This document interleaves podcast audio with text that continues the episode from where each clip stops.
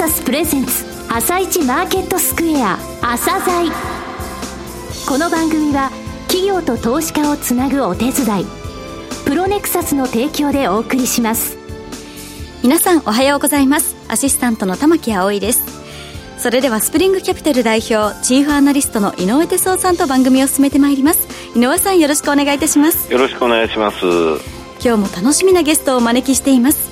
今日ご紹介するのは証券コード3493伊藤忠アドバンスロジスティクス投資法人です。はい、えー、この9月7日に上場されたんですけれども、はい、マーケットでは伊藤忠ロジさんって言われてますね。えー、伊藤忠っていう名前がついてますでしょう、はい、えー、非常に商社との親和性が高いということですね。はい、えー、その戦略をお聞きください。はい。朝鮮今日の一社です。朝鮮今日の一社。本日はこの9月7日に上場されたばかりの証券コード 3493J リートの伊藤忠アドバンスロジスティクス投資法人さんにお越しいただきました。お話しいただきますのは伊藤忠リートマネジメント株式会社代表取締役社長庄司淳一さんです。本日はよろしくお願いします。よろしくお願い申し上げます。えー、さて御社伊藤忠リートマネジメントさんですが、株主構成は伊藤忠商事が80%、えー、伊藤忠都市開発が20%と、はい、えー、伊藤忠グループがスポンサー会社ということになると思います、はい、スポンサー会社についてお話しください。本投資法人のスポンサーは今ご紹介ありました通り、大手商社の伊藤忠商事とですね、伊藤忠商事の事業会社で不動産開発事業会社、いわゆるディベロッパーということになりますけれども、ねはい、伊藤忠都市開発、マンションのディベロップメントをよくやってる会社でございますが、はい、この2社になります。あの、名前の通り伊藤忠グループということになろうかと思います。あの、スポンサーグループがですね、非常に長く培ってまいりました、いわゆる不動産、物流の知見とですね、はい、商社、商流のお客様のネットワーク、うん、これをフルに活用しまして、我々投資法人の成長、つまりは投資主価値の最大化、うん、これにつなげる戦略を持っているリートと、あの、お客様の実際のビジネス自体にですね、うん、人を派遣したりですね、当然出資とかですね、はいこんな非常に強いつながりを持っているというふうにご理解いただければと思います。さて、朝鮮にですね、伊藤忠商事さんもお越しいただいたことがあるんですけれども、一人の商人、無数の使命ですよね。はい、そうでございます。伊藤忠商事さんとはちょっと他の商社さんとちょっと色が違いますでしょう。そうですね。この部分ちょっと教えてあの、いわゆる商社と申しますとですね、やっぱり資源関係で多く、収益を上げてると。イメージがあるんですが。あろうかと思います。うん、あの、当然伊藤忠商事もですね、資源関係やっておりますけれども、やはり糸編でございますので、はい、アパレルとかですね、すね特に食品とか、いわゆる非資源、我々生活消費関連分野と呼んでおりますけれども、うん、これに強みを持った商社グループというふうに捉まえております。はい、そうですね。はい、取引先って伊藤忠さん、どれぐらいあるんですか？あの、伊藤忠商事自体でいくと約10万社。10万社。ございますね。はい。あの、商社でございますので、いわゆる川上から川下まで、はい、すごい需要領域がひ広ございます。はい、その中でも、特に我々物流施設をやってる上でですね、うん、その食品アパレルとか、非常に親和性が高い部分が伊藤忠商事グループとあるんですね。はい。これもやっぱり大きな違いかなと思いますね。あの、伊藤忠さんグループっていうのは、はい、この物流施設の開発、この部分も古くからなんですかあありがとうございます。あの、商社と言われるとですね、うん、不動産の開発ってあまりやってないんじゃないかと、はい、いうお声よく頂戴するんですが、古くはですね、住宅、オフィス、商業、施設ですね、うん、これもずいぶん前からややらせていただいてまして、はい、特にあの、物流施設の開発はですね、うん、2004年からやらせていただいてます。海外関係の大手ディベロッパーさんが国内で物流施設開発を始められたのは確か2002年ぐらいなんですね。そうですね。うん、となると、まあ、商社の顔をスポンサーグループ持っておりますけれども、はい、やはり物流施設の開発でもですね、むしろ、フル株のそうですね。ディベロッパーという株も持ってるんですね。はい、あのちょっと話がありますけど、物理施設はですね、はい、いわゆる皆さん倉庫のイメージが強いかと思うんですけれども、うん、はい。まあ、倉庫といえば倉庫なんですけど、やはり足元ですね、うん、産業のいわゆるインフラというかですね、うん。あの、テナント企業様ごとにですね、すね。はい、ニーズとかいろいろ立地のご希望とか、いろいろ違いましてですね、やっぱりオフィス、住宅と違いまして、やはり開発というのも、まずはリースイングのこのニーズ。そうですね。これを捉まえないとですね、すべてが始まらないという部分なんですね。足元では非常に物流施設の開発の業者さんって増えておりますけれども、はい、やっぱり物流のネットワーク、などですね、要はソフト主導の資産タイプ、ということで、うん、やはり冒頭ご説明させていただいたように、企業物理と親和性が高い、ましてや生活消費関連分野に強みのある糸中グループっていうのは、今後ですね、はい、非常に手前味噌で大変恐縮ではございますが、非常に有力な、うん、スポンサーとタッグを組んでいるのかなというふうに思ってます、ね、なるほど。はい、さて、現在のポートフォリオについて教えてください。はい。あのー、保有物件は現状7物件ございます。すべて関東エリアでですね、はいうん、もう少し細かく申し上げますと、国道16号線周辺、はい、この物件が中心です。あの、取得価格ベースでいきますと、資産規模は538億円。はい、いわゆる平均鑑定 NOI の利回りでいきますと、取得価格ベースで5%と、はい、非常にリーズナブルな値段でスポンサーから取得されていると。うん、で、築年数もですね、この10月末時点で2.1年と。非常に築浅なんですね。うわし、新しい物件です、ね、そうなんです。要はメンテナンスコストも、ともかかんない。うん、はい。そんな、あ築浅。加えて、稼働率もですね、おかげさまで100%ずっと維持させていただいていると。なるほど。そんな状況でございます。うん、これあの、テナント企業さんと伊藤忠グループとか、グループの顧客の比率ってやっぱり高いんですか、はい、あのー、やはり先ほど申し上げた、あ商社省流のプラットフォーム、これをリースイングに積極的に活用していくということで、73.6%ほどのテナント様にですね、うん、あの入っていただいて、かつですね、はい、平均賃貸期間もですね、はい、8年ちょうど非常に長いんですね。うん、要は安定した NOI を享受できると。いうような状況かと思っています。あの、テナント企業様もですね、やはり e コマース関係、要はネット通販とか、はい、まあ、電子商取引中心に、あと、大手の 3PL、はい、物流の業務代行業者様が中心に入っていただいておりまして、これでも65.8%入っていると。伊藤忠グループさんのあの物流施設ってかっこいい名前で、あの、アイミッションズパークってあるじゃないですか。ありがとうございます。そうなんです。このポートフォリオもそうですか？全部アイミッションズパークです。はい。まあ、伊藤忠グループですんで、頭文字で愛。はい。それと、やっぱり物流施設の共有とですね、運用を通じまして、テナント企業様の、まあ、経営戦略をはじめとした様々なニーズに応えていくと。はい。こういう使命感。そして、それに基づいて、我々にご投資いただく投資主の皆様の価値の最大化、はい、これにつなげていくという使命感、いわゆるミッションですね。はいうんこれを合成してですね、あの、ブランド名にさせていただいたということです。さて、えー、上場されて、これからが本当に楽しみなリートさんなんですが、はい、これからの成長戦略。はい。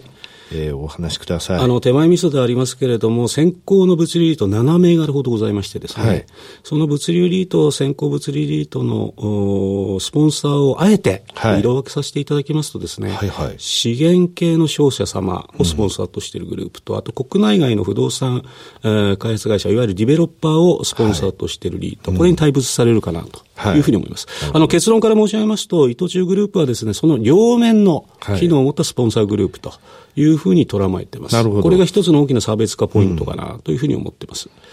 先ほど申し上げたですね、えー、二つのプラットフォーム。えー、物流不動産プラットフォーム、商社省流プラットフォーム、これを積極的に活用して、投資法人を成長させていくというものの考え方をしております。あの、加えてですね、伊藤忠グループ、先ほど申し上げました通り、老舗のディベロッパーの顔を持っております。はい、これまでですね、2004年から31物件ほど、はい、国内で、えー、物流施設の開発、延べ床面積にするとですね、138万平米にも上るんですね。うん、あの、ちょっと東京ドームの広さと比較させていただきますとですね、はい、約30個分、というと、一つ一つが東京ドームだあの、鳴らすとですね、うん、ちょうどもっとでかいのもありますし、はい、小ぶりなのもあるんですけど、うん、東京ドームが30個ぐらい開発してきたとご覧、思っていただければとい。うふうに思っております。はい、あの、加えてですね、物流オペレーションの自らやる事業会社、なるほど。はい、途中ロジスティクスという会社もありまして、この会社が非常に国内だけじゃなくて海外でも物流のオペレーションを自前でやってるんですね。海外でもですか？やっておるんです。はいその会社からですね、うん、いわゆる物流オペレーションのユーザー目線のものづくりへのいろんなアドバイスとかですね、当然テナント企業の紹介とか、いろいろ、我々の成長に資するようなサポートもいただけるんですね。商社の強みですね。これ本当商社の強みだと思います。こういったあプラットフォームをしっかり使ってですね、はい、途中商事グループとは我々拡張的共同関係、はい、いろんな広がりを持ちながら、あ投資主の価値の最大化。最大化自身も拡張性という言い方もできるかと思いますんで、うん、あの、いい関係でですね、投資家の皆様のためにしっかり運用していきたいというふうに思っています。資産規模こうしたいとかあります？できればですね、うん、今足元では540億、はい、加えてスポンサーグループがですね、えー、6物件、大体どうでしょう、700億から800億円ぐらいの、す、で、にアセットを持ってるんですね。はいあと、この3月にですね、伊藤忠商事が今後の物流施設の開発のスピード感、はい、ボリューム感、これを公表させていただきましたけれども、大体、ね、200億円から300億円ほど、年間ですね、うん、やっていきたいと。当然、あの、今、非常に価格も高めになっておりますし、競争も激しいんで、無茶な仕込みはしないと、はい、こういう前提でございますけれども、はい、これらを含めてですね、5年後ぐらいには、大体資産規模で2000億円。2000億円。これを目指したいなというふうに思ってます。なるほど。はい、あと、これから発行体格付けとか、見られてくると思うので、これアプライされてます？はい。当然、外部成長とかですね、うん、分配金の成長、これも投資主者のためなんですけれども、それに付帯するですね、はい、今ご指摘にあった格付けとか、そうですね。あの、できれば、ダブル A 角、これをなんとか目指してですね、はい。うん、あの、これからあやっていきたいなと。いうふうに思っておりますし、はい、足元でよく言われてる ESG 関係の取り組みですね。環境社会ガバナンス、いわいわゆるグレスビーの評価とかですね、はい、こんなことも今、社内で準備作業着手させていただいておりますので、細かいことを申し上げると、持ち投資口会の蘇生とかですね、はい、こんな準備も今始めておりまして、あの、こういったこともしっかりやりながら、はい、外部成長、内部成長を行った上でですね、皆さんにご評価いただける、ますますリードにしていきたいなと。そんなことを考えています。最後になりましたが、リスナーに向けて一言お願いします。はい。投資主の皆様方はじめにですね、いろんなステークホルダーの皆様のご支援によりまして、おかげさまで上場をすることができました。ただ、上場はですね、ゴールではございません。まさにスタートを切ったということでございますので、これから社員一をですね、しっかり運用していきたいというふうに思っています。ただ、あの、上場のタイミング、J リートの状況を見るとですね、はい、特に物流リート、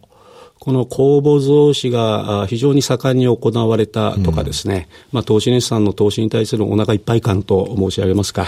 あと物流施設の供給の増加へのやっぱり若干の懸念感、うん、ましてや台風とか地震とかですね、はい、あの災害が重なったタイミングでですね、非常に物流リートの投資口価格難聴な中での上場というふうになってた状況なんですね。あの、残念ながら私どもの投資口価格もですね、あの、例外ではなく、公募価格を下回っている、そんな状況にあります。あの、ご投資いただいた投資主の皆様方にはですね、大変ご心配をおかけして、えー、心苦しい状況ではありますが、あの、これまでご説明した戦略、並びに各種施策、これをしっかり実行してですね、スポンサーグループとタッグを組んで、先ほど申し上げた拡張的共同関係の中でですね、改めて投資主の皆様にはご評価、賜れるようなあリートにしていきたいと強く思っておりますので、あの、これまで以上にですね、我々の、まあ、立ち居振る舞いと申し上げますか、ご注目賜れれば非常にありがたいなというふうに思っている次第でございます。庄司さん、本日はどうもありがとうございました。こちらこそありがとうございました。今日の一社、伊藤忠アドバンスロジスティクス投資法人をご紹介しました。さらに井上さんにお話しいただきます。はい、えー、伊藤忠アドバンスロジスえー、ロジスティクスさんですね、はい、あのね、まずお知らせが2つありまして、ロングバージョンがあります。はい、この中でですね、物流施設といいますか、物流不動産についてのお話、はい、えー、それから今現在どういうふうにですね、この物流施設の動向、えー、今高い荷物がね、サイズが小型化してますでしょ、えー、昔なんか家に届くのってリンゴとかみかんとか箱で来る大きいやつからもう今化粧品とかちっちゃくなって、えーはい、それもうみんな商社のやっぱり機能とかつながりの中でね、えー、あの、そういったものがいち早く届けられるっていう状況になってますでしょ？う、はい、そういう現在の状況も教えてくれてます。その他ね、はい、実はこのあのショートバージョンといいますか放送してるバージョン、これかなり編集したんですけれども、どこも切りたくないぐらいいい話なんですよ。えー、ですので、この、えー、バージョンにつきましても、カットする前のもの、はい、えー、それをね、えー、ロングバージョンの他にもう一つオンデマンドで聞けるようにさせていただきます。はい、えー、5%ね、伊藤忠商事実はセームボートで買ってますし、はい、非常にその伊藤忠さんとのつながりっていうところ、あとね、このリートひょっとしたら、あの、リートとしてはですね、海外の物件もいずれ入れる可能性が、あるんじゃないかなと思ってるんですよ。伊藤忠さん、中国強いじゃないですか。えー、しかも物流の会社、オペレーションやってる会社があって、そこも中国のところで、えー、物流、海外のね、物流業務やってますので、はい、そういう可能性まである。えー、他の路地のですね、リートに比べて、このリートが利回りが高い状態で放置されているのは、ちょっと私はあんまり考えられないと思いますね。うんはい。はいでは、あの、朝鮮ホームページの方でもロングバージョンぜひお聞きください。はいそれでは一旦お知らせです。企業ディスクロージャー IR 実務支援の専門会社プロネクサス。上場企業のおよそ6割2200社をクライアントに持つ。これはアジア証券印刷の時代から信頼と実績を積み重ねてきたからこそ。さらにプロネクサスが目指すのは企業と投資家をつなぎ日本の株式市場を活性化させることです。プロネクサス。私たちは個人投資家の皆さんを応援します。井上哲夫。今日のストラテジー。それでは井上さん、後半の解説もよろしくお願いいたします。はい、えー、イースターでですね、あの、はい、これぐらいからマーケット強いんですよ。えー、で、日本につきましては、えー、実は4兆円も外国人が先物の売りを貯めましたよと、10月1ヶ月でですよ。はい。それぐらい、えー、10, 10月の中旬からね、1ヶ月で貯めたっていうお話をしました。これが買い戻し圧力結構楽しみで、日本株強いんですけれども、はい、アメリカの方もやっぱりイースター明けて落ち着き取り戻したなっていう印象です。でき高も減少しましたんでね、ただね、ハイテク株、これからじゃあ戻りでガンガン上がっていくかというと、そういうことはないと思うんですよね。一旦やっぱりあの、アップルはじめですね、あの、マーケットの中で、えー、ガーファって言うんですけど、GAFA、うん、はい、Google でしょう、アップルでしょう、Facebook、Amazon.com、この4つについてはちょっとまだヘッジファンドの、えー、処分とかが少し残ってるような印象はあるんでね。で結局このグループから外れたのはね、はい、マイクロソフトなのよ。昔ガフマって言ったんだけど、えー、M が抜けちゃったのね。で、マイケル、あ、あの、結局、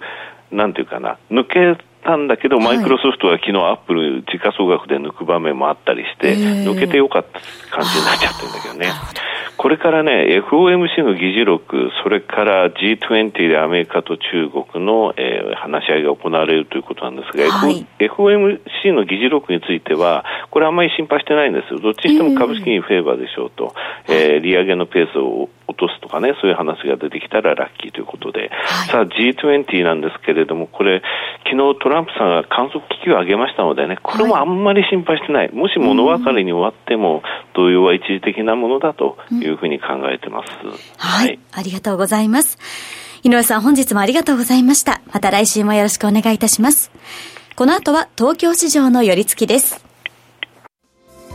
朝鮮この番組は企業と投資家をつなぐお手伝いプロネクサスの提供でお送りしました。